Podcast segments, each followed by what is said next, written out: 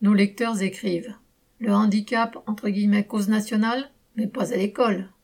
Le président Macron avait fait de la question du handicap une grande cause nationale. En visite à Marseille, il a prétendu défendre, entre guillemets, une école plus inclusive pour permettre à tous les enfants en situation de handicap d'être scolarisés en étant accompagnés.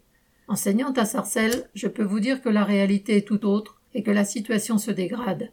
Les AESH, accompagnant d'élèves en situation de handicap, déjà en nombre insuffisant, ont vu leurs conditions de travail changer. Sous prétexte de contenter toutes les familles, ils doivent maintenant s'occuper de plusieurs enfants dans la journée et courir d'une école à l'autre. Prendre du temps pour créer un lien avec l'enfant, c'est considéré comme inutile. Pire, un AESH malade ou en formation n'est pas remplacé, et les enfants dont il s'occupe doivent se débrouiller tout seuls. Dans mon école, une AESH en longue maladie n'a pas été remplacée pendant un an. L'enfant, lourdement handicapé, a été partiellement scolarisé dans des conditions déplorables pour lui, pour les autres enfants et pour son enseignant. C'est insupportable, mais qu'importe à Macron.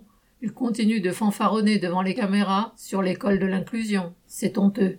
Une institutrice de Sarcelles.